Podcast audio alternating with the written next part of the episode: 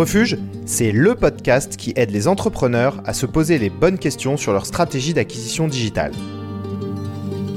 Vous y apprendrez comment des entrepreneurs qui ont emprunté les mêmes chemins que vous ont su trouver des leviers efficaces pour faire décoller leur business. Facebook Ads, Instagram, SEO, bouche à oreille, RP, ils nous racontent leurs réussites et leurs échecs dans de nombreux canaux d'acquisition.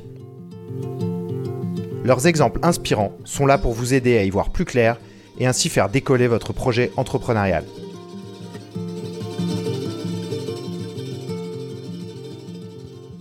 Aujourd'hui, je vous propose un nouveau format d'épisode autour d'un invité expert en marketing. Pour cette première, je reçois Fanny Basto, spécialiste en positionnement de marque et fondatrice de l'Oiseau Vert. Fanny nous révèle en quoi le positionnement d'une entreprise détermine une fréquence émettrice à laquelle les futurs consommateurs vont adhérer. Elle revient donc sur l'importance pour une entreprise d'afficher une cohérence globale dans son identité, son offre et ses messages. Avec sa voix douce, Fanny saura vous convaincre de vous poser immédiatement sur ces sujets déterminants dans la réussite d'une entreprise. Je vous souhaite une très bonne écoute. Bonjour à tous. Bonjour Fanny. Bonjour Mathieu. Comment vas-tu? Ça va très bien, je suis absolument ravie d'être avec toi ce matin. Bah écoute, euh, également, avant de te laisser te présenter, je voudrais préciser euh, aux auditeurs que on, fait euh, ensemble, enfin on se connaît bien et on fait ensemble du co-coaching. Euh, donc on a régulièrement l'occasion d'échanger. Je connais bien ce que tu proposes et, et l'idée c'était c'était de proposer un format d'épisode un peu différent pour avoir un, un, regard d'expert et un épisode avec un expert. Donc donc voilà, ça va être ça va être super intéressant. Fanny, je te laisse te présenter. Oui, merci Mathieu. Je me présente en, quelques mots. Euh, j'ai envie de dire que j'ai deux casquettes. Euh, la première, c'est que j'ai fondé l'Oiseau Vert il y a un peu plus de, trois ans maintenant. Et je vais vous dire dans quelques secondes ce que c'est. Et que la deuxième, c'est que euh, je suis la podcatrice de Bruissement du Café, qui est un podcast d'improvisation lyrique et matinale. Alors, euh, ces deux activités ont l'air euh, sensiblement différentes et pourtant, je pense qu'elles se recoupent. Euh, L'oiseau fer, c'est une théorie et un processus d'accompagnement d'entrepreneurs. Alors, quels entrepreneurs? Ceux qui ont envie de faire bouger les lignes de leur secteur, ceux qui ont envie d'agir, de changer les choses, et ceux pour qui ça va passer par un besoin de penser différemment les choses. Moi, j'ai fondé la Vert sur un constat de départ qui est que on, on a envie de changer les choses. Je vois beaucoup d'initiatives, beaucoup d'entreprises qui se créent. Et pour autant, on les réfléchit avec des outils qui me paraissent aujourd'hui complètement datés parce que c'est des outils stratégiques qui ont été pensés pour la plupart dans les années 80. Donc, dans une période euh, du monde où euh, nous étions dans une forte croissance mondiale, une période de plein emploi, une période d'accès euh, à la consommation, même de début d'ère de la consommation de masse. Et en fait, on continue à réfléchir avec ces outils strat alors qu'en fait, on vit avec des enjeux actuels sociétaux, environnementaux, complètement à l'opposé euh, de cette période-là. Voilà, donc l'oiseau vert, c'était euh, une manière de se mettre à la disposition de ces entrepreneurs pour les aider à réfléchir différemment. Donc c'est une théorie avec un canvas euh, qui permet d'envisager la stratégie de l'entreprise différemment pour être plus en phase avec nos enjeux actuels. Alors, tout ça est évidemment super intéressant. On a fait des, sessions de travail ensemble avec des clients. Euh, moi, quand je parle de cette théorie, ça, a beaucoup d'écho euh, auprès de, prospects. Euh, voilà, donc je, pense que beaucoup d'auditeurs vont se, reconnaître et vont apprécier ce, que tu vas, ce que tu vas partager. Une, une, des raisons aussi pour lesquelles on travaille ensemble, c'est que tu as un gros bagage en sujet de positionnement, marque identité. Alors, pour beaucoup de personnes, c'est quelque chose qui peut être flou parce qu'on met un espèce de, paquet euh, là-dedans. Euh, et pour moi, ça l'a été aussi. Hein. Je, t'avoue qu'avant d'échanger avec toi, il y avait beaucoup de, notions euh, qui, dont, je ne mesurais pas l'importance. Et, c'est ce que j'aimerais vraiment qu'on arrive à, faire dans cet épisode, que tu puisses partager à, tout, ce savoir à, des, des auditeurs. Donc, est-ce que tu pourrais aussi présenter aussi ce bagage positionnement oui, avec plaisir, parce que je crois que ce que tu dis, c'est très important. Euh, et je crois que c'est très bien de le reconnaître. C'est que la marque, euh, on en parle beaucoup, et pour autant, pour, euh, pour nous tous, c'est quelque chose d'assez flou. Je crois que la première raison à ça, c'est que la marque, ce n'est pas euh, et, je, et je, je cite euh, un théoricien du marketing, ce n'est pas vraiment euh, ce qu'on dit, qu'elle est, mais ce qu'ils disent qu'elle est. C'est-à-dire qu'en fait, la marque ne nous appartient pas à nous en tant qu'entrepreneurs, mais elle appartient euh, à nos clients. C'est elle, c'est eux en fait qui vont faire la marque. Donc c'est aussi pour ça que c'est difficile de l'appréhender, parce qu'en fait, on peut pas euh, totalement l'apprivoiser. Après, le deuxième point, euh, je, pense que c'est de se dire euh, quel est notre notre point d'ancrage pour penser la marque.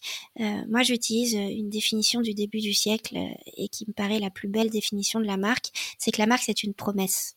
La marque, c'est une promesse qu'on fait à un client. Quand on garde ça en tête, euh, les choses euh, sont, euh, sont plus claires, plus faciles à se représenter. Quand vous positionnez une marque sur un marché, ce que vous faites, ni plus ni moins, c'est de dire à un consommateur, je te promets que je vais t'offrir ça dans telle et telle condition. Voilà, donc ça c'est peut-être le premier point qu'on peut se dire. Hum, pour expliciter un peu cet exemple de la, la marque est une promesse, est-ce tu, as des exemples qui, te viennent euh, en tête? Il y en a plein. Alors, euh, moi, j'ai peut-être envie d'utiliser euh, un de tes podcasts, parce que j'écoutais avant qu'on fasse cet épisode The Collectionniste. Et lui, en fait, ce qu'il promet, c'est la meilleure expérience d'hôtellerie de luxe dans n'importe quel endroit du monde. Voilà. Et il explicite sa démarche et il dit dans ton podcast que finalement c'est parce que euh, il les lieux, parce que ils, euh, ils ont une équipe sur place et parce qu'ils testent euh, tous les services à disposition euh, de cette maison et, et, les services de conciergerie autour, qu'ils sont capables aujourd'hui de promettre la meilleure expérience qui soit à leurs clients et que du coup, il dit qu'ils ont le meilleur taux de satisfaction client sur le secteur en Europe cette année ou l'année l'année d'avant, je ne sais plus exactement, mais on voit que du coup la promesse est extrêmement clair. Ce qui est très important à retenir en tant que, en tant que marque, c'est qu'à partir du moment où vous avez posé une promesse, vous ne pouvez plus rompre cette promesse. Ouais, c'est un lien qui est un lien humain presque qui est, qui est bâti entre le, la marque et, le, et, les clients, quoi. Alors c'est complètement un lien humain. Euh, moi, je vais très loin sur cette dimension humaine. Je pense qu'en fait, on ne peut bâtir une marque puissante qu'en étant réellement en empathie avec ses clients. Euh, je ne crois pas aux marques euh, qui se bâtissent uniquement aujourd'hui, en tout cas parce qu'il y a des marques qui se sont bâties comme ça et qui ont fonctionné, qui sont toujours là, qui sont toujours puissantes. Mais aujourd'hui, pour lancer une marque, je crois qu'il faut être en empathie avec son marché. Il ne s'agit pas d'analyser froidement pardon, et stratégiquement le marché en se disant quels sont les trous dans la raquette et où est-ce que je peux m'insérer euh, sur le marché, qu'est-ce qui ne se fait pas aujourd'hui. C'est plutôt la question de aujourd'hui, quelles sont les tensions qui existent parmi certains groupes d'individus que moi, en tant que marque, je vais pouvoir résoudre? Voilà. Et donc pour ça, il faut une connexion très forte à ses clients. Euh, et là encore, j'ai un parti pris euh, assez fort. Je crois pas qu'il y ait besoin de se connecter à des milliards de clients. Euh, je pense que dans, dans une toute première approche, se connecter à un petit groupe de clients, parfois même aller juste interviewer 10 à 20 clients suffit pour comprendre euh, avec empathie ce qui se passe pour eux, quel est leur point de tension et où est-ce que nous on va pouvoir aller agir. Et du coup comprendre profondément et de manière très juste en fait quels sont les bénéfices qu'ils vont pouvoir retirer euh, de notre marque. Des bénéfices à la fois rationnels du type euh, ça me fait gagner du temps, ça me change mon organisation, ça me fait économiser de l'argent, ça me permet de mieux manger, voilà des choses assez rationnelles. Et puis des des choses beaucoup plus émotionnelles qui sont aussi importantes pour une marque à comprendre, c'est-à-dire comment est-ce que le client se sent quand il est euh, consommateur de notre service. C'est-à-dire, je me sens fier euh, parce que j'ai l'impression de participer à, un mouvement sociétal, euh, je me sens heureux parce que l'image que ça renvoie de moi, elle est, elle est, elle est, plus juste. voilà, des choses qui sont moins palpables et pourtant extrêmement puissantes. En fait, bah, j'en parlais à un épisode avec euh, Thomas Burbidge qui, a beaucoup de réflexions autour de, ça. Euh, et, je posais notamment une question sur, les grandes marques, euh, où finalement ces sujets-là sont assez bien ancrés. je sais pas, prenons, l'exemple par exemple de Coca-Cola, où, cette volonté, cette promesse existe encore, malgré le fait que ça soit une, marque mondiale distribuée dans le monde entier, où les canaux de distribution vont parfois ne pas être maîtrisés.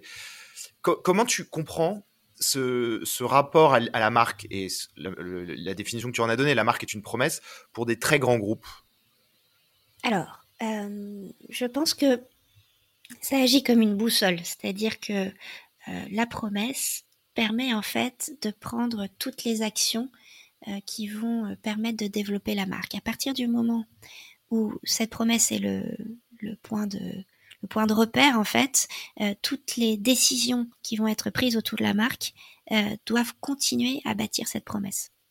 Euh, et moi, ce qui m'intéresse aujourd'hui, dans le cas des, entrepreneurs que j'appelle les entrepreneurs de la transition, c'est-à-dire ceux qui, qui veulent faire bouger les lignes de leur secteur et, et inventent le monde de demain, c'est que cette promesse, en fait, elle soit du côté de l'action.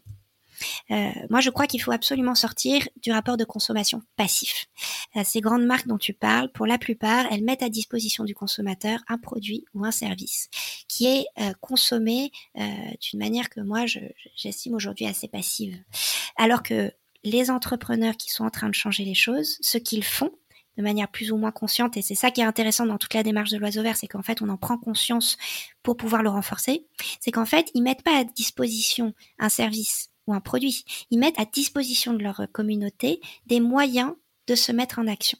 Alors, je vais prendre l'exemple de Clear Fashion, euh, dont je suis euh, membre actif du board, euh, qui en fait est une application qui permet de scanner ses vêtements et de connaître du coup l'impact global sur différents critères du vêtement que l'on souhaite acheter.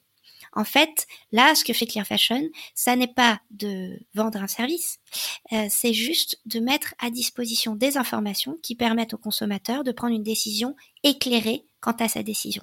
Après, libre à lui d'acheter ou pas le vêtement en fonction de ce qui est important pour lui, mais en tout cas, il a les moyens d'agir dans une direction qui lui est propre et avec laquelle il va se sentir aligné. Voilà, donc en fait, euh, cette promesse aujourd'hui, elle doit être transmuter en capacité de mise en action. Voilà. Pour moi, c'est ça qui fait que euh, on est une entreprise de demain, c'est qu'on permet à une communauté de se mettre en mouvement. Donc pour, pour les grands groupes, euh, leur promesse reste quand même une, boussole. Enfin, il y a quand même encore quelque chose de présent. Enfin, si on reprend l'exemple de Coca-Cola, euh, toi, tu, vois les choses. Tu, tu identifies une promesse, par exemple, pour une marque comme Coca-Cola?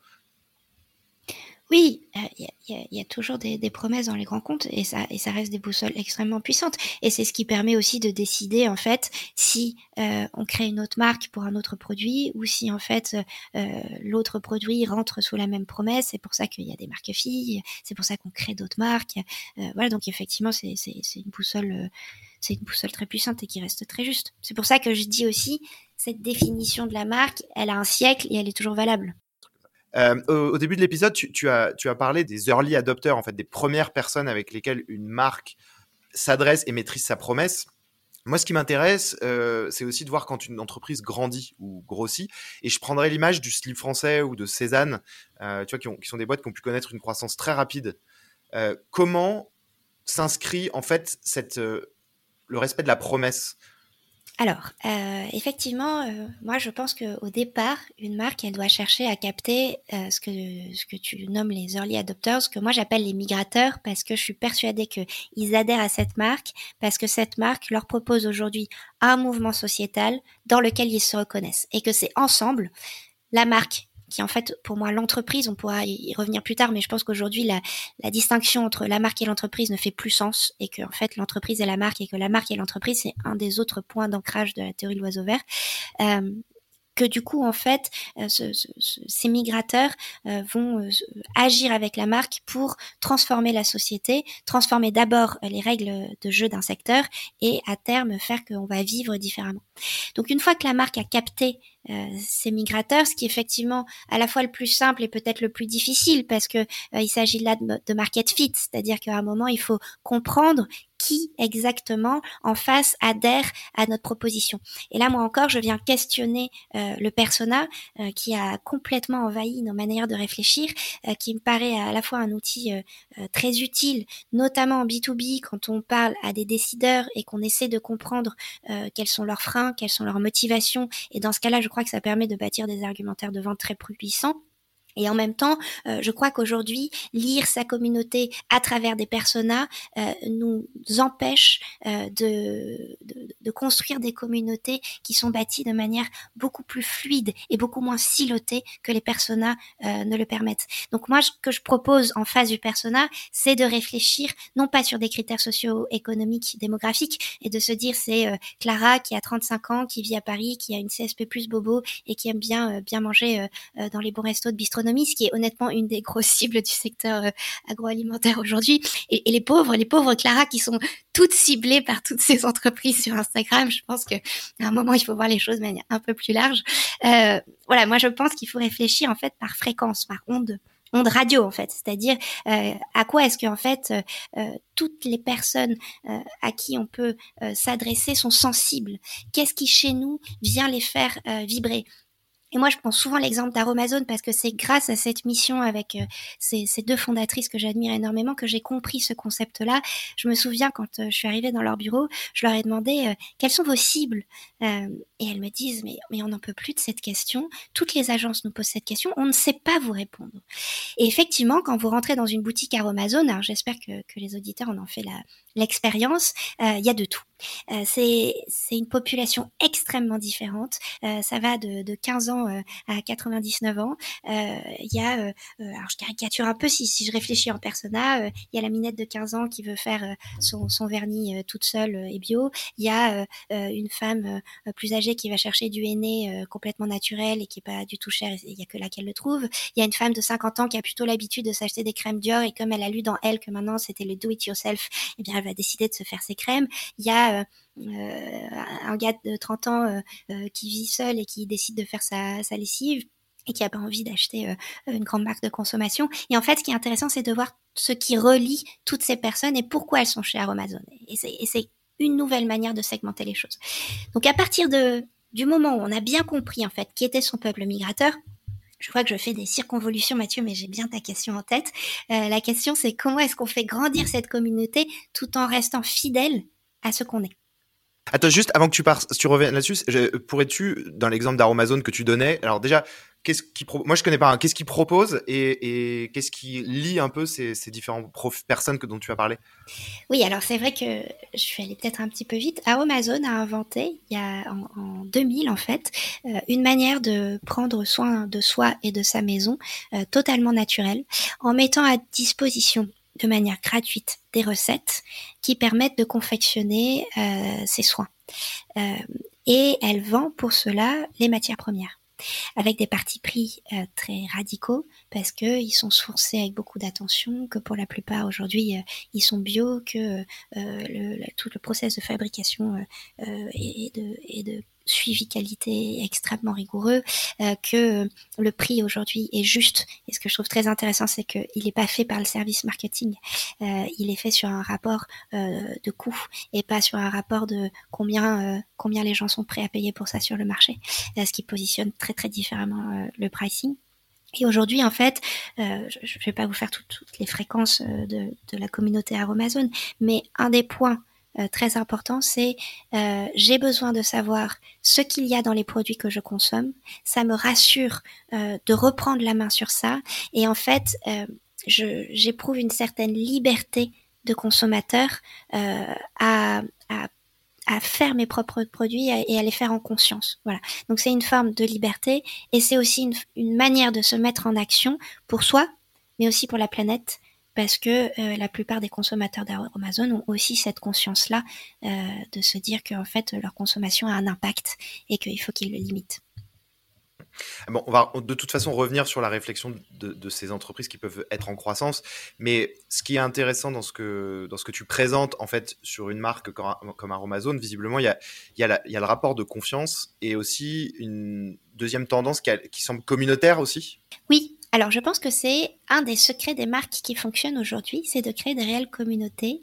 Et alors, on parle beaucoup aujourd'hui dans toutes les théories de l'effondrement euh, du concept de l'entraide.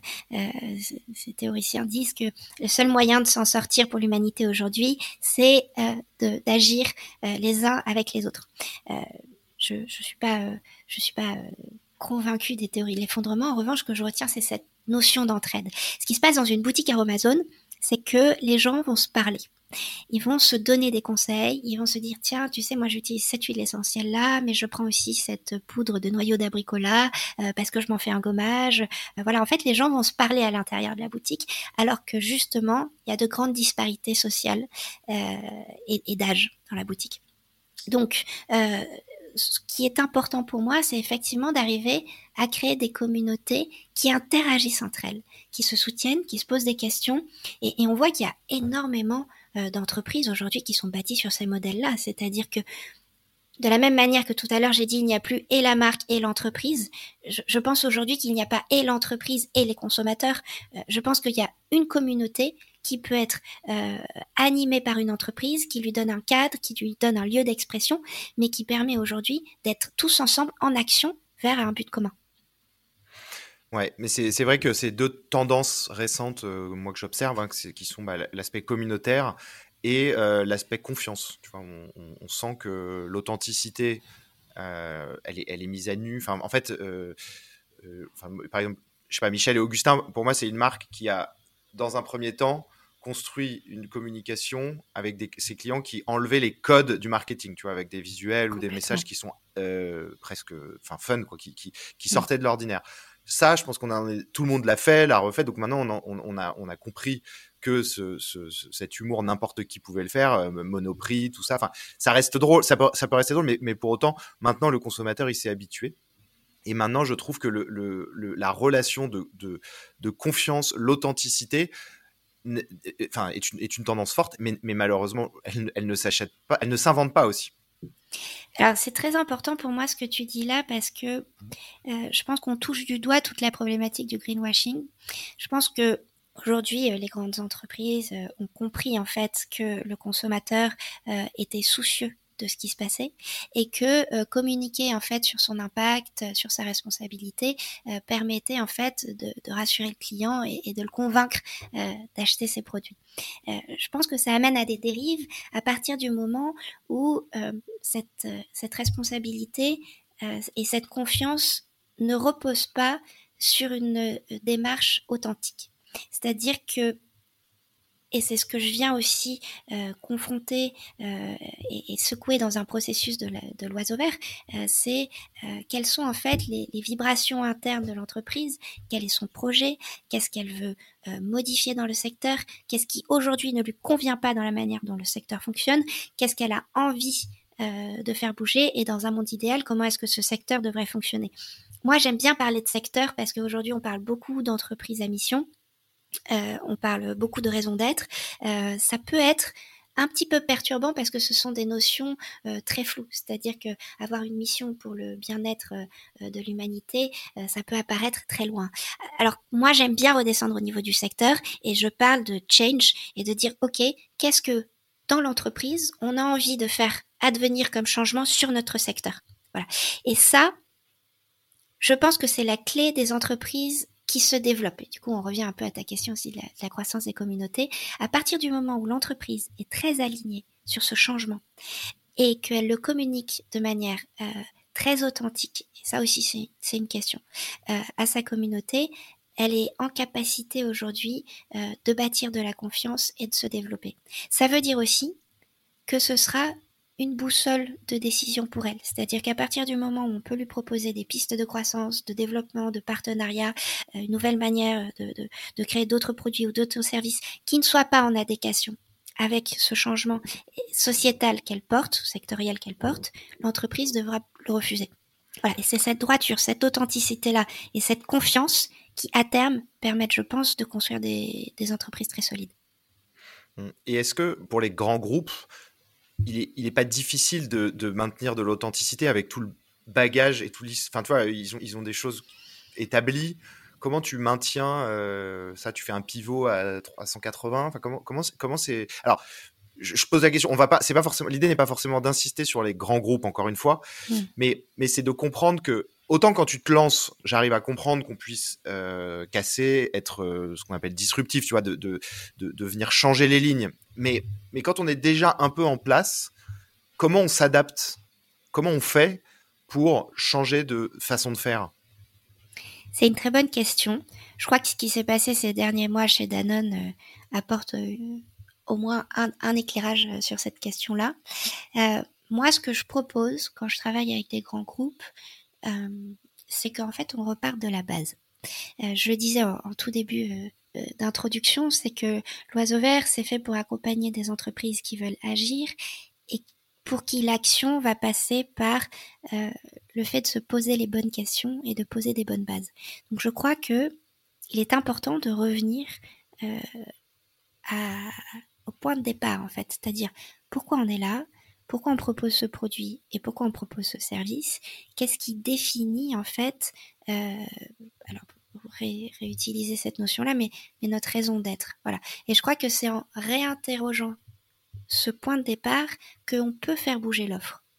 C'est pas dans l'autre sens. Euh, pour moi, l'offre ne doit pas s'adapter aux besoins euh, du marché uniquement. Pour moi, c'est un système de roue horlogère, c'est-à-dire qu'il y a une première roue qui est moi, entreprise, quelle est ma légitimité sur le marché, qu'est-ce que j'y fais, qu'est-ce que je veux y apporter, qu'est-ce que je veux faire bouger, et en face, quels sont les consommateurs qui eux aussi euh, ont des aspirations, veulent faire bouger des choses, et du coup, comment est-ce qu'on crée j'ai envie de dire ensemble, une offre qui est cohérente et qui nous permet de faire cette bascule. Voilà. Et donc c'est en repartant de ces points de départ qu'on peut redesigner une offre, faire évoluer un produit et du coup se remettre en adéquation de manière plus authentique euh, avec, euh, avec, euh, ce point de départ. Mmh. Mais c'est une notion qu'on lit beaucoup avec Simon Sinek sur, les, sur le, why, qui, a été vulgarisé. Est-ce que finalement, en, avec une notion comme ça qui devient vulgarisée, on n'a pas. En fait, est-ce que ça se vulgarise ce sujet? Dit simplement. Ah oui, moi je pense que ça se vulgarise complètement. Je pense que le why aujourd'hui euh, euh, est toujours un outil très puissant. Je pense que maintenant il existe des manières de le voir qui sont un peu plus sociétales. quand Simon Sinek a, théorisé le Golden Circle, c'était vraiment euh, un why qui pouvait être euh, totalement décorrélé de nos, de nos enjeux, parce que cette théorie, je crois qu'elle a un peu plus de presque 20 ans, quelque chose comme ça aujourd'hui. Et il prend l'exemple, dans le TEDx euh, à l'origine de ça, il prend l'exemple de Apple, et, en fait, il parle de design, il parle de, de, fluidité, il parle pas en fait d'impact sur le monde. Et je crois qu'aujourd'hui, on est tous amenés à réfléchir euh, plutôt dans cette direction-là que dans une direction euh, euh, purement UX ou flexibilité ou, design ou esthétique. Je crois que c'est difficile aujourd'hui de ne pas mettre la question du sens et de l'impact dans, dans ce que les entreprises créent. Mmh. Mais je pense que sur les sujets écologiques, on le voit beaucoup. Il y a beaucoup d'entreprises là s'engouffrent là-dedans. Toi, d'un point de vue consommateur, comment tu penses que la personne fait la différence entre une marque qui est ultra sincère et une marque qui met juste un petit label euh, qui vient de poser comme ça euh, de nulle part c'est drôle parce que j'ai beaucoup de clients qui me posent cette question. Euh, oui, mais pourquoi nous, en fait, on ferait des efforts surhumains pour être authentiques et, extrêmement rigoureux, alors qu'il y a des marques qui font n'importe quoi et qui sont sur des croissances à deux chiffres, qui sont beaucoup plus puissantes que nous il y a une forme d'injustice là-dedans. Euh, moi, j'ai tendance à croire que euh, ça ne peut pas durer. Euh, il y a deux ans, je crois, j'ai été consultée pour la création d'une marque dans un grand groupe et effectivement, c'est un peu ça que j'avais pointé, c'est que ce château de cartes qu'on était en train de créer, même si en fait il allait fonctionner parce qu'il était malin, intelligent, juste par rapport aux attentes du marché, à un moment, ça restait un château de cartes. Et je crois qu'aujourd'hui, une entreprise ne peut pas prendre ce risque à cause des réseaux sociaux. Euh, je trouve ça très intéressant de voir comment est-ce que une entreprise aujourd'hui, en quelques heures de buzz euh, sur euh, n'importe quel réseau social, peut s'effondrer. On l'a vu il y a pas longtemps avec l'exemple de Louis Yetu, c'est-à-dire qu'une révélation sur Instagram fait que tout d'un coup la marque peut se retrouver dans une situation extrêmement difficile parce que ce qui est pointé, c'est un non-alignement entre ce qui est affirmé, ce qui est véhiculé comme valeur et ce qui se passe réellement à l'intérieur de l'entreprise. Donc, moi, j'ai envie de répondre presque c'est un examen de conscience. C'est qu'est-ce que vous avez envie de créer comme entreprise? Qu'est-ce qui est le plus important? Est-ce que c'est la croissance immédiate ou est-ce que c'est finalement euh, est fragile du coup Ou est-ce que c'est une croissance plus lente mais plus solide J'ai enregistré un épisode avec euh, euh, une marque qui s'appelle Cosme et le fondateur Alexandre Tepper me racontait que lui justement, donc dans l'univers du matelas, il y a beaucoup de, pro, enfin de, un peu de bullshit quoi. Et, lui, ce qu'il racontait, c'est que lui, ce qui l'intéressait, c'était peut-être d'aller un peu moins sur la croissance, mais de rester cohérent dans son discours. Est-ce que finalement, on peut s'asseoir sur sa. Est-ce qu'il faut s'asseoir sur sa croissance ou est-ce qu'il faut penser la croissance différemment? Moi, je trouve ça très intéressant ce point et j'ai l'impression que la crise sanitaire qu'on a vécue ou qu'on est encore en train de vivre a accéléré pour le coup cette question. Et j'ai de plus en plus de clients qui me disent, en fait, euh, on va diminuer nos ambitions de chiffre d'affaires parce que nous, ce qui est important pour nous, c'est de créer des relations très solides avec nos clients petit à petit euh, et de manière euh, presque familiale en fait. Donc on voit ici aussi que la, communauté, elle se crée entre euh, l'entreprise et les clients et pas que entre les clients entre eux. Euh, je, crois que la notion de capital patient est intéressante aussi à venir euh, interroger. En fait, on touche à des modèles structurants, des manières de penser le monde qui peuvent être un petit peu segmentantes et disruptives. Ça veut dire Qu'est-ce que la croissance pour nous? Dans quelle croissance on croit? Je ne crois pas que j'ai les réponses aujourd'hui. En revanche, ce que je peux observer, c'est une forme d'épuisement. Une forme d'épuisement des ressources, mais aussi, je ne sais pas si on n'en a pas parlé de ça encore, Mathieu, mais aussi autour de nous, euh, moi j'ai l'impression d'une sorte d'épuisement de l'humain. C'est-à-dire que j'ai l'impression que tout le monde euh, est pressé, que tout le monde est stressé, que tout le monde est sous l'eau, euh, que les gens n'ont pas le temps de, traiter leur dossier, que tout prend du retard, que du coup par effet boule de neige en fait tout, tout, est décalé. Et pour autant il y a cette urgence à faire les choses pour hier et cette agitation permanente. Est-ce que c'est comme ça qu'on crée les entreprises les plus durables? Je ne sais pas. Euh, je, pense qu'il y a une nouvelle manière euh, d'envisager une croissance plus sereine, plus solide, sans s'asseoir sur l'idée de la croissance. A fortiori, pardon, si cette croissance, elle est au service d'un changement euh, qui nous paraît essentiel. Alors pour illustrer cette réflexion sur la, croissance un peu double, je me souviens quand une des premières fois où on s'est rencontrés, on avait eu un échange sur les marques de champagne qui pouvaient faire des partenariats avec des supermarchés. Euh, et, tu m'avais donné, enfin, tu, m'avais donné des éléments de réponse que je trouvais très intéressants, euh, et notamment sur l'impact que de tels partenariats qui à court terme peuvent paraître intéressants pour avoir de la croissance, ben en fait, ils peuvent s'avérer finalement sur le long terme un peu plus euh, négatifs. Est-ce que c'est quelque chose que tu pourrais partager? Oui, alors c'est très intéressant cette question de la distribution parce que c'est une des questions que euh, vont devoir se poser les entreprises et qui se posent régulièrement parce que les canaux de distribution évoluent très vite. Euh, pour moi, c'est une question qui se résout très vite quand on se repose la question euh, de qu'est-ce qu'on veut faire advenir comme changement, à qui on parle, avec qui on agit. Parce que du coup, ça découle de manière assez simple. Néanmoins, parfois, ça rentre de plein fouet en contradiction avec la viabilité économique d'une entreprise. Je vous raconte une histoire, c'était au tout début de mes, années de conseil, j'ai accompagné une très jolie marque euh, euh, de pâtisserie du côté euh, de, Saint-Tropez, ça, vous donne quelques, quelques indices. et on avait pour projet en fait de, de, rendre cette marque plus connue, plus, plus premium. Moi, euh, au départ, euh, j'avais interrogé euh, le, PDG et, le propriétaire de cette marque en lui disant quel est votre projet avec cette marque? Est-ce que vous voulez qu'on en fasse une marque de, de, de, grand public, de volume, du coup avec des réseaux de distribution qui soient plutôt de la GD ou des choses comme ça? Ou est-ce que vous avez envie d'en faire une marque un peu plus premium avec une distribution sélective, vos propres boutiques? Bon, on était plutôt on était résolument sur ce projet-là. Dans cette euh, optique-là, un été, euh, avec d'autres actions hyper malines et frugales, parce que ça, j'aime bien aussi en parler, c'est comment est-ce qu'avec très peu de moyens, on peut faire beaucoup. Euh, par exemple, ce, produit, il se vend extrêmement bien la journée du 15 juillet. Il y a une année où on avait fait imprimer d'immenses sacs rouges pour, pour toutes les personnes qui, qui, allaient acheter cette tarte. Et du coup, Saint-Tropez, c'était rempli en fait de sacs rouges. C'est une manière extrêmement simple de faire le buzz et de faire de la visibilité. Et euh, pour l'été d'après, on monte un partenariat avec Inès de la Fressange pour faire euh, une boîte euh, voilà, qui permettait de raconter les valeurs de la marque, du Sud, voilà, du côté français aussi. Et à ce moment-là, on est approché par une enseigne de grande distribution qui nous propose en fait de vendre des, milliers d'unités de, notre gâteau. Et euh, je me souviens d'une discussion assez ardue avec euh, le propriétaire qui m'explique que euh, moi je ne comprends rien aux enjeux d'une entreprise et que quand on nous propose de vendre des milliers d'unités, on ne peut pas dire non. Et moi, je lui explique qu'en fait, ce qu'on est en train de bâtir, c'est une vision à long terme et que le réseau de distribution qu'on a choisi, on doit le tenir. C'est-à-dire que ce que je disais, c'est qu'il n'y a pas de mauvaise décision En revanche, il y a des lignes de conduite à tenir.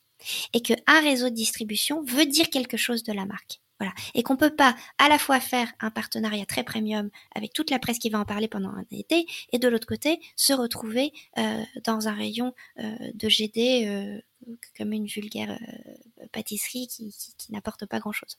Voilà. Et en fait, on a maintenu euh, cette décision de ne pas être distribué en grande distribution.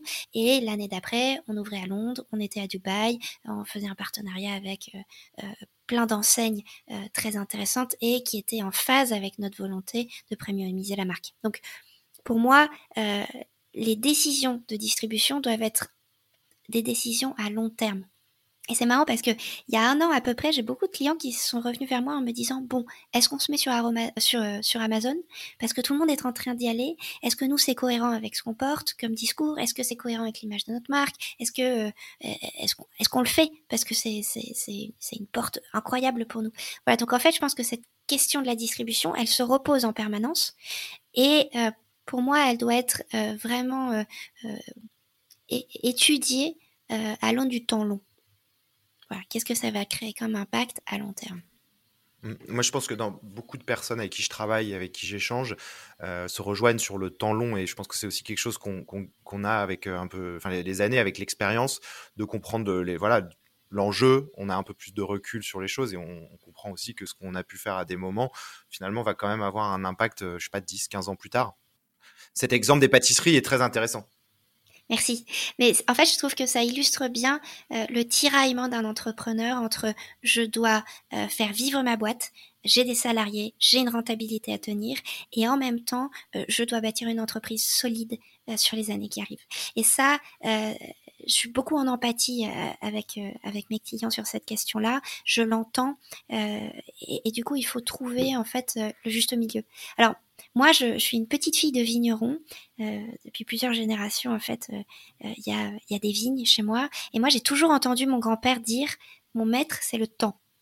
je crois que cette notion du temps, elle est très importante à reconvoquer dans nos, dans nos modes de décision, parce qu'on est toujours sur des modes de décision liés à l'urgence, à la rapidité, à l'efficacité. je crois qu'il y a plein de manières d'être extrêmement efficace très rapidement. Et il y a des entreprises qui, qui, croissent très très vite. Et je pense que quand on a trouvé un market fit avec empathie ça va très vite. Et parfois euh, moi j'ai des clients qui ont pas prévu une production à la hauteur de la demande. Et ça peut poser ça peut poser des questions euh, euh, techniques. Et pour autant je pense qu'il faut être capable sur certains sujets de se dire qu'on a le temps. Et je, c'est un exemple personnel que je vais donner, mais moi, avec mon podcast, qui, qui est pas très vieux, hein, qui, a, qui a quelques mois encore. Euh, Donc le bruissement du café. Le bruissement du café. Par moment, je suis euh, agitée par cette question de j'ai envie que ça soit plus écouté, j'ai envie que ce soit plus connu, j'ai l'œil rivé sur sur le niveau d'écoute. Je me dis 4000, très bien, mais il faut que ce soit plus. Alors je crée un compte Instagram, je crée un site. En vérité, par moment, je me repose et je me dis mon vrai job avec bruissement du café, c'est d'écrire des bruissements qui touchent les gens et qui leur font du bien. Et si j'ai de l'énergie à mettre aujourd'hui, c'est là. Et après, plus tard, euh, je crois que ça peut grandir. Mais je crois qu'il faut reprioriser les choses. Bah, on en parle tous les lundis. Oui. ces, paradoxes entre euh, chaque semaine, il y a on va dire tiens, il me faut un peu plus, et puis la semaine suivante, c'est euh, il faut prendre, il faut accepter la croix. Enfin, il faut accepter comme comme ça l'est et prendre du plaisir. Donc, je, pense que là-dessus, on se rejoint. on s'est aussi rejoint sur les notions de croissance organique. Euh, et l'idée de, enfin, je, l'ai déjà dit dans, dans, dans, le podcast, mais euh, moi j'ai beaucoup travaillé sur des, sur des campagnes payantes, que ce soit sur Google et Facebook. Et en fait, aujourd'hui, ce qui, ce qui m'intéresse beaucoup, c'est aussi d'accompagner des entreprises pour, pour, aller essayer de créer de la croissance organique. Euh, et ça rejoint beaucoup de choses que tu dis.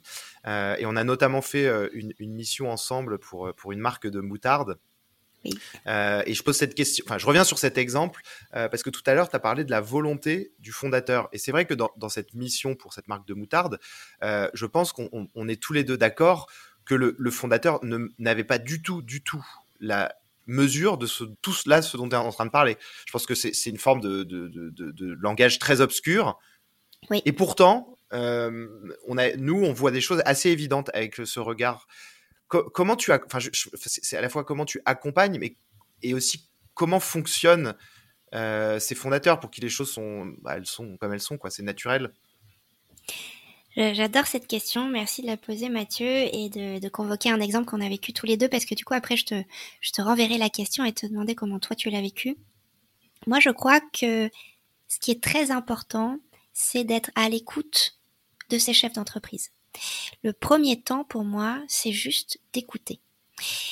C'est aussi pour ça que l'Oiseau Vert n'est pas une agence, n'est pas un cabinet de conseil et que je m'érige en contre contre euh, ces, ces, méthodes euh, qui en fait greffent des ailes aux entrepreneurs qui sont pas forcément les leurs. Voilà. Moi, j'ai été directrice associée d'une agence euh, et j'ai fondé l'Oiseau Vert aussi euh, pour proposer une autre manière de faire parce que je crois que ce qui est important, c'est l'alignement. Donc, ce qui est important, c'est d'aider l'entrepreneur à prendre conscience extrêmement profondément de son projet dans toutes ses dimensions. Parce que ce dont je suis convaincue, c'est que tout est là en germe. En revanche, c'est très difficile tout seul d'avoir la lucidité et les mots pour l'exprimer à son équipe et à ses clients et pour pouvoir en prendre conscience. Voilà, j'ai envie de, parler d'un entrepreneur que j'admire énormément, euh, qui s'appelle Barry et qui a créé Y Money, qui veut réinventer en fait le transfert d'argent euh, en Afrique, qui veut mettre à la disposition de la diaspora africaine une manière de construire et développer euh, l'Afrique de, de, de, ses rêves. Euh, et ce que j'ai apprécié dans le travail qu'on a fait ensemble, c'est euh, justement en fait la, la, la, rapidité avec laquelle il a pu mettre des mots sur l'ensemble de sa vision et à quel point du coup elle devenait puissante et à quel point elle portait son entreprise, à quel point ça nous permettait d'envisager d'autres produits, à quel point ça permettait de, de penser la deuxième boîte qu'il avait déjà en tête. Et, et en fait, ce, ce, ce travail-là euh, d'écoute permet à l'entrepreneur de se déployer. Donc c'est à la fois un travail d'écoute, c'est un travail de maïotique, et, je rends hommage à, mes professeurs de philosophie. Euh, et c'est presque un travail psychanalytique. je rends hommage à mon père. euh, mais c'est vraiment euh, une manière de euh, de s'entendre dire des choses et du coup de pouvoir les mettre en action. Voilà. Donc, euh, le travail qu'on a fait avec cet entrepreneur euh, de la moutarde, euh, je crois que c'était vraiment de l'amener à prendre conscience, lui, de tout ce qu'il y avait derrière son projet, puisqu'il y a plusieurs, euh, plusieurs entreprises au sein de son projet, et en même temps d'en prendre conscience avec ses équipes, parce que c'est ça aussi qui est important dans la dimension collective, c'est que plus on le fait avec ses équipes, plus les équipes sont embarquées, plus elles partagent cette vision, plus elle est co-construite, plus elle est cohérente, plus elle est alignée, plus elle est puissante. Et au final, plus elle est libre, parce que moi, je pense que c'est ça qui est important. Euh, vous le disiez en parlant euh, de Patagonia euh, dans, vos échanges sur, sur le, podcast numéro 4 ou 3, je sais plus. Ce qui compte, c'est la liberté. un entrepreneur, s'il ne rend pas libre ses équipes d'initiative, à la fois lui, il devient un goulot d'étranglement pour sa boîte, et en même temps, il se retrouve avec des équipes qui sont exécutantes, parce qu'il est le seul à savoir qu'est-ce qu'est la marque, quelle est sa promesse, quel est le projet que qu'on bâtit tous ensemble. Et du coup, il est essentiel qu'à un moment, il accouche de ce projet, il coupe le cordon. Euh, moi, j'ai beaucoup de clients qui me disent que je suis une sorte de sage-femme ou de guide de haute montagne, quelque chose comme ça, euh, parce qu'il faut pouvoir euh, donner une vie à part entière au projet qu'on a fondé et, qui vient de, de soi. Bah, toi, tu es la sage-femme et moi, je suis le guide de haute montagne. C'est un peu nos, voilà. nos, points d'ancrage de comparaison. Mais euh, en fait, non, mais je reprends l'exemple de, de, ce que de la personne euh, pour la, enfin, euh, la, pâtisserie à Saint-Tropez. Je pense que c'est pas une quelqu'un qui se posait toutes ces questions. Je, je, je, pense même pas que ce soit quelqu'un qui se soit assis au tout début du lancement pour réfléchir à sa vision, à sa valeur. Et, même là, moi, c'est une réflexion que j'avais pas quand j'ai commencé ma carrière. Tu vois, je, voyais juste des boîtes qui se lançaient, euh, des mécanismes d'action. Est-ce que aujourd'hui, c'est une mode de parler de tout ça, vision, valeur, tout ça, ou est-ce que, euh, bah, en fait, c'est vraiment indispensable pour une marque? Alors, j'ai envie d'être nuancée, comme toujours dans ma réponse.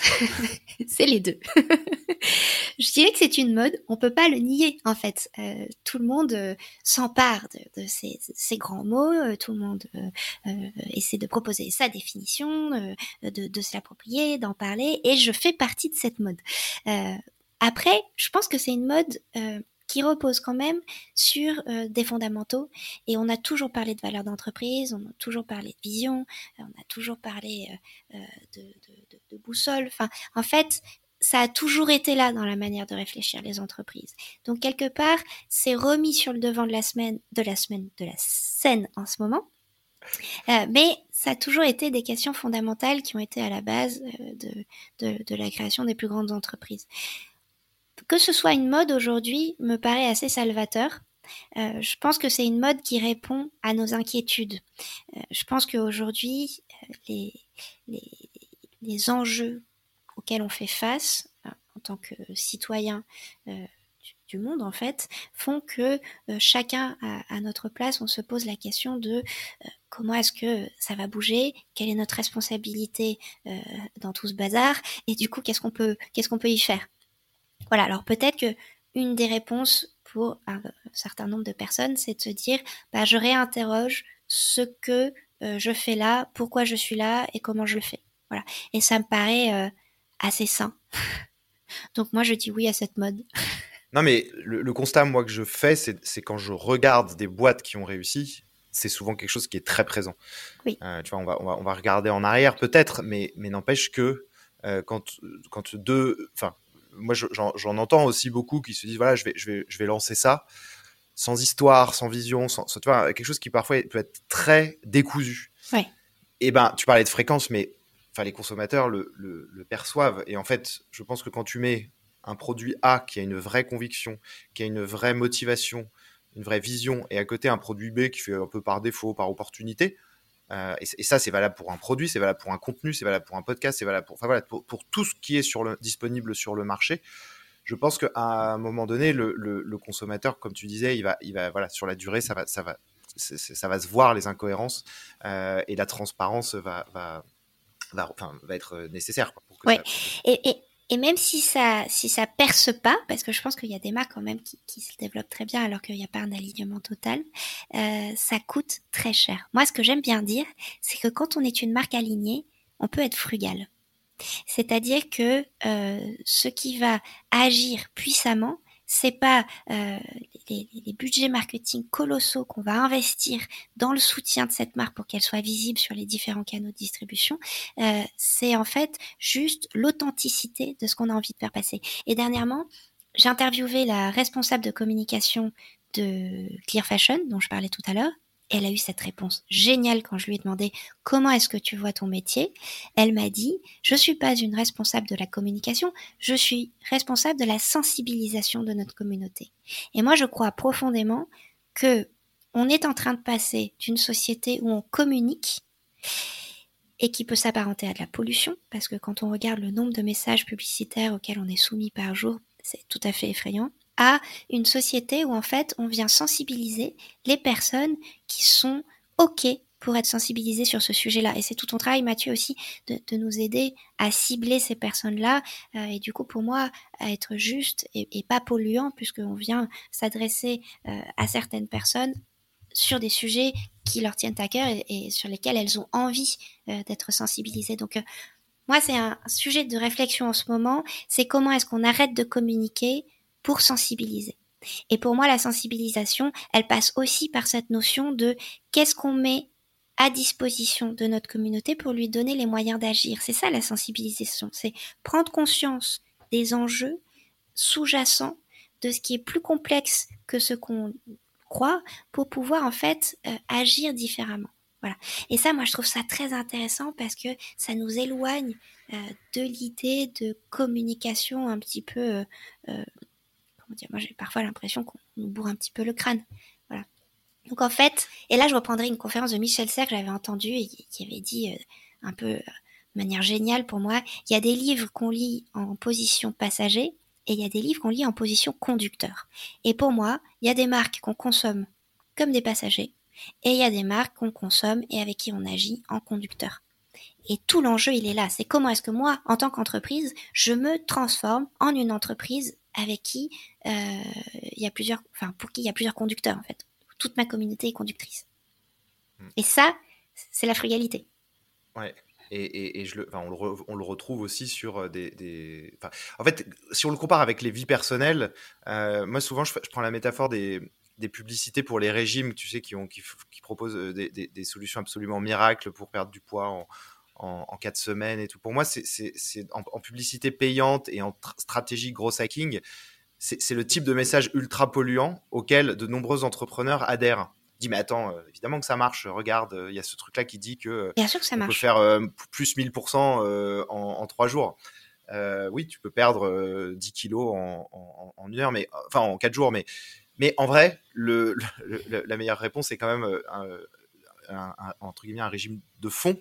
Et dans la, de la même façon, c'est une sorte de stratégie et une approche de fond qui est cohérente, qui va aussi permettre ce mécanisme de viralité. Et, le, et la frugalité, si on prend le parallèle avec les, les pubs payantes, bah, en fait, un client acquis de façon organique est un client qui est gratuit. À l'inverse, quand on a mis un gros budget sur Facebook ou sur Google, malheureusement, souvent on le surpaye et puis voilà, il faut en plus parfois le faire revenir. Enfin voilà, donc c'est en ce sens où moi je questionne pas mal mes clients sur l'idée de se dire attends, le payant c'est c'est pas une solution, c'est un, c'est une opportunité supplémentaire, mais ça ne doit jamais être le point de départ euh, de la réussite. Donc, euh, donc là-dessus, c'est, c'est surtout ces thèmes-là qu'on se rejoint beaucoup euh, et qu'on travaille ensemble pour que finalement ça s'emboîte entre toi tu vas faire accoucher et puis moi je vais aider à choisir le chemin. Et, et voilà, et je, pense qu'on a, on a, on a souvent eu des, des discussions assez intéressantes. Et c'est ce que j'aime dans ton approche du gros hacking, que moi j'appelle un peu, quand je parle de toi à mes clients, du gros hacking durable. C'est-à-dire qu'effectivement, on cherche pas euh, à perdre 4 kilos pour en reprendre 6 euh, la semaine d'après. En fait, ce qu'on cherche, c'est effectivement à acquérir des consommateurs gratuits au bon endroit, au bon moment, parce que ce qu'on acquiert à ce moment-là, c'est pas du consommateur. En fait, c'est de l'ambassadeur, c'est de la fidélité, c'est du soutien, c'est tout ce concept de migrateur, en fait. C'est passer du client acheté au client euh, consenti et qui vient soutenir l'entreprise. C'est hyper intéressant. Euh, du coup, euh, je voudrais aussi, si, on essaye d'avoir... Alors, revenons à du super concret, parce qu'on a été très théorique. Euh, comment tu, recommanderais à, tes, à des entrepreneurs de se poser pour réfléchir à tout ça? Est-ce qu'il y a des méthodes? Alors oui, il y a des méthodes. Moi, j'en ai créé une, qui est un processus d'accélération stratégique en fait, euh, toujours dans le souci de la frugalité, parce que moi, dans la manière dont je voulais réinventer le conseil, l'agence, ou l'accompagnement en tout cas d'un tiers, euh, c'était vraiment avec ce souci que ce soit frugal, à la fois efficace, euh, mais aussi pas dévorant ni de moyens ni de temps.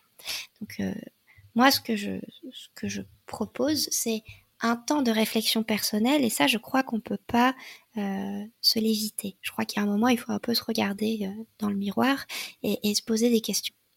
Alors ça moi je le fais à travers une, plateforme que, je, cite ici parce que je, soutiens les fondateurs qui font un, travail euh, incroyable qui est Awaken, A-W-K-N et cette plateforme elle me permet en fait de penser des capsules sur mesure et de poser des questions à mes clients pendant un certain temps auxquelles ils répondent de manière individuelle.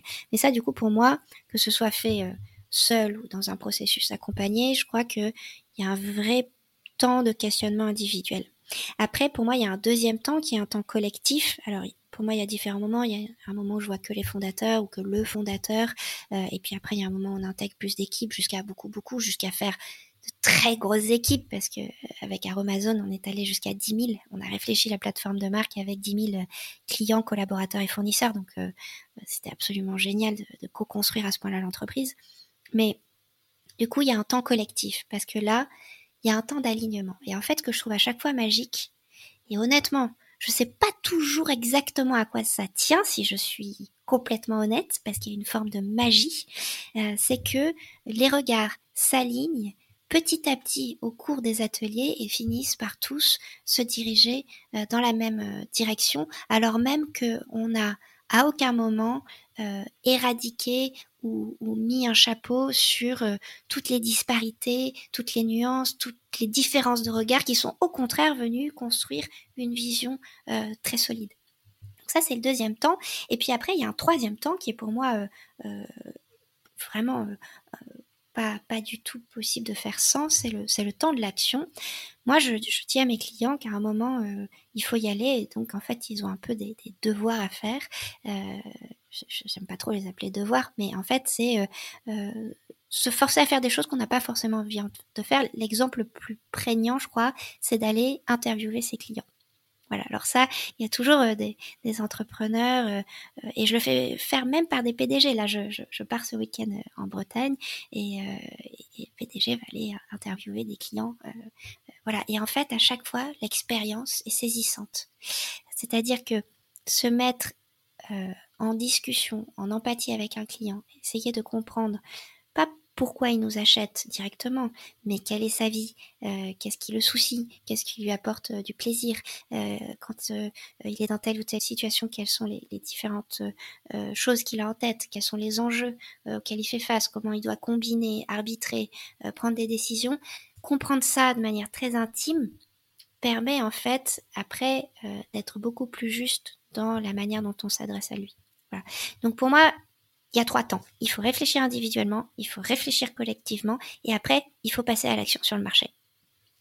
Bah écoute, c'est euh, très intéressant. Et est-ce que euh, individuellement, les, les, ateliers de type euh, pour travailler la vision, la mission et les valeurs, est-ce que toi tu recommandes aux fondateurs peut-être de, de, se poser dessus dès le début ou peut-être avec un petit peu plus d'années ou de mois d'expérience, enfin de recul plutôt Il faut s'être déjà frotté au marché.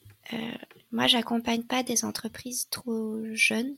Euh, je peux en avoir au téléphone et leur donner des conseils, mais euh, ce qui est important, c'est quand même d'aller se frotter un petit peu euh, à ses clients, à son marché, parce qu'il faut un petit peu de recul pour tout ça. Donc, c'est bien de poser les choses dans une première intention. C'est bien après d'aller se frotter à la réalité et après de prendre le temps de réfléchir, de poser les choses, de bâtir une vision, très structuré qui va permettre d'accélérer derrière. Et ouais, du coup, Fanny, est-ce que euh, le coach, se faire coacher pour un entrepreneur te paraît un, truc indispensable maintenant? Indispensable, je, je, sais pas, mais je pense que c'est une bonne, euh, je pense que c'est une bonne piste. Euh, je pense qu'il y a des coachs qui sont très très puissants et que c'est une manière effectivement de prendre le temps de poser sa vision et de réfléchir. Donc cette approche-là, même si j'aime pas trop le mot, me paraît intéressante. En fait, moi, je crois profondément que c'est plus facile de réfléchir avec quelqu'un qui fait office de miroir et qui nous renvoie des choses et qui nous permet de les reformuler, euh, de les approfondir, de les clarifier, euh, que, faire euh, seul ce travail. Alors, il y a des entrepreneurs qui arrivent et je suis, très admirative du chemin qu'ils peuvent faire tout seul avec une sorte de, de, puissance intellectuelle et de lucidité personnelle étonnante. Mais je crois que effectivement avoir un tiers, ça peut aider. Je crois que toi tu as aussi cette approche-là euh, aujourd'hui.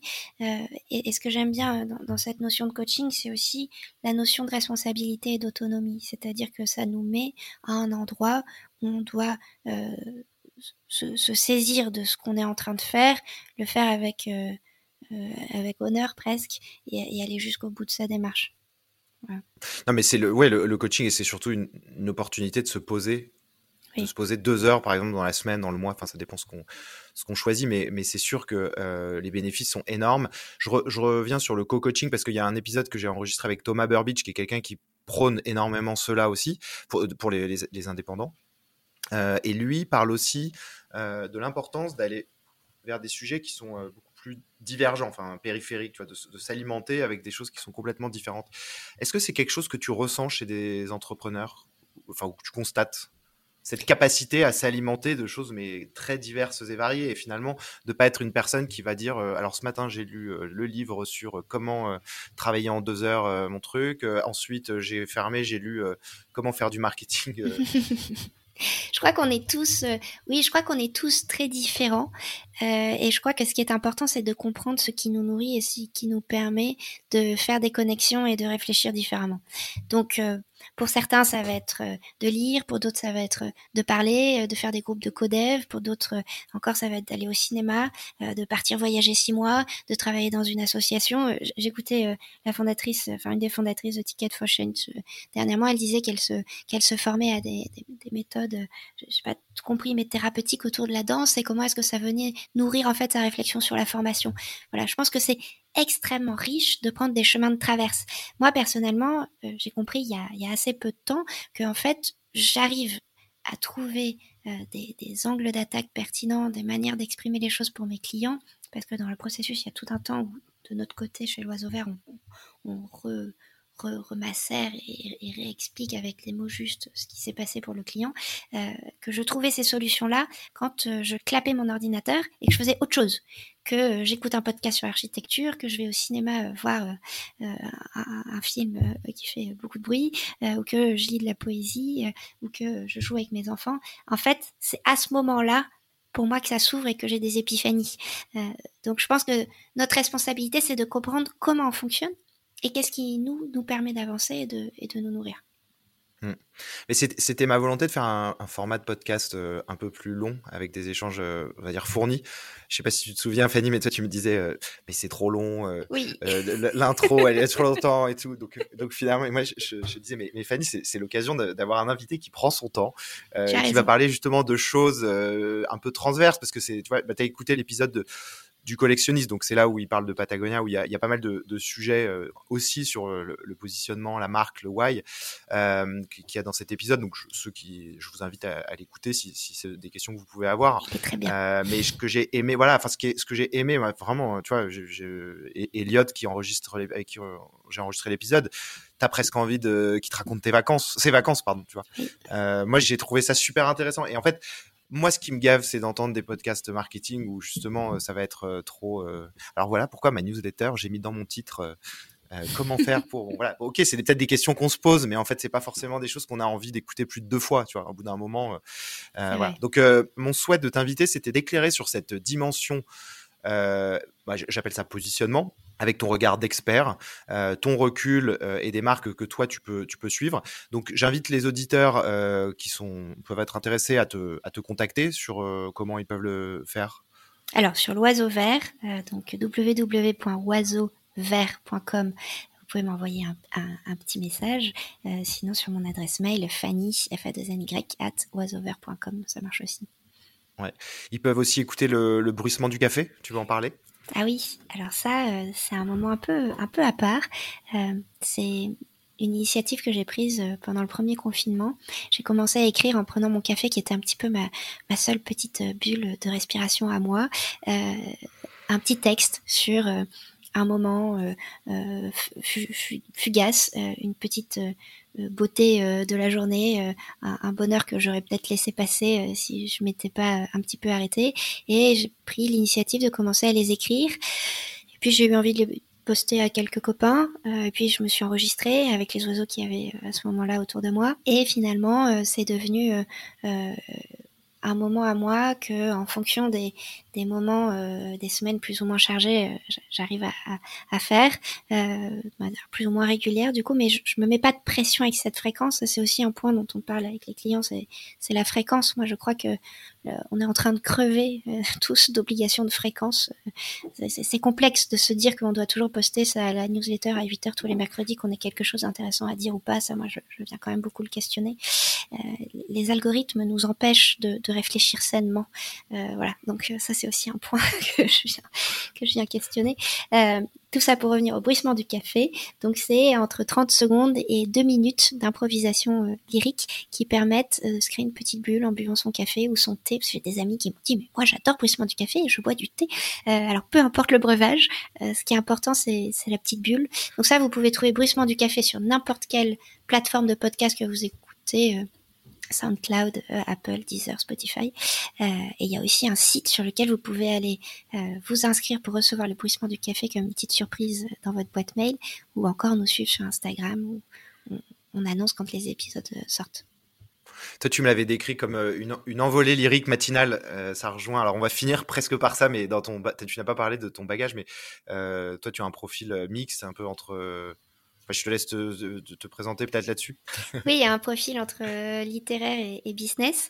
Euh, Je crois que justement, c'est cette ligne de crête qui, qui m'intéresse et comment on reste efficace dans la, euh, dans la progression et, et le, la croissance des entreprises et en même temps comment est-ce que on y met de l'humanité, euh, une forme de poésie peut-être, en tout cas de vibration un peu un peu singulière qui permet aussi d'émerger dans, dans le brouhaha permanent un point sur lequel on se rejoint aussi Fanny, c'est que on adore nos, nos boulots, euh, mais par contre on sait que c'est pas euh, le plus important de la vie et euh, qu'il y a d'autres choses qui sont qui sont fondamentales à, mener en parallèle. Donc, donc c'est, c'est, j'aime bien cette, voilà, ce dualisme et ce qu'il y a, ce, qu'on retrouve dans dans ces épisodes du, bruissement du café. Alors, moi, je suis pas particulièrement dans la cible, mais je raconte quand même les limites du co-coaching puisque ça fait à peu près trois mois qu'on parlait de, de, nos, de, cette activité pour toi, Fanny. Et, euh, moi, j'ai écouté l'épisode pour la première fois au bout de pratiquement deux. Donc, j'étais appelé en me disant euh, euh, ah mais en fait c'est vachement bien ce que tu fais. C'est c'est comme une c'est comme un, un, une chronique matinale qu'on peut entendre sur France Inter, France Culture.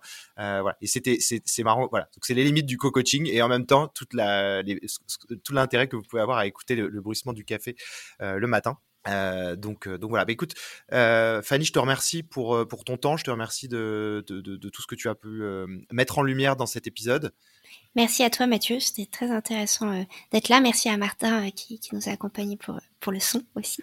Bah ouais, Martin qui, qui va terminer son stage dans, dans, quelques jours. Je suis très, très, très, très triste de ne plus l'avoir parce que j'ai pas encore trouvé son remplaçant. Donc, si, si quelqu'un écoute et, est intéressé par, par un stage, il est le bienvenu. Merci encore Mathieu. Merci Fanny, bonne journée. Bonne journée.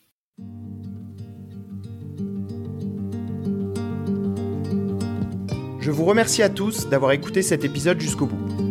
Si cet échange vous a plu ou fait réfléchir, n'hésitez pas à en parler sur les réseaux sociaux ou à des entrepreneurs autour de vous. Vous pouvez également vous inscrire sur mon site mathieusecarelli.com pour être tenu informé de la sortie des épisodes et pour recevoir tout mon contenu.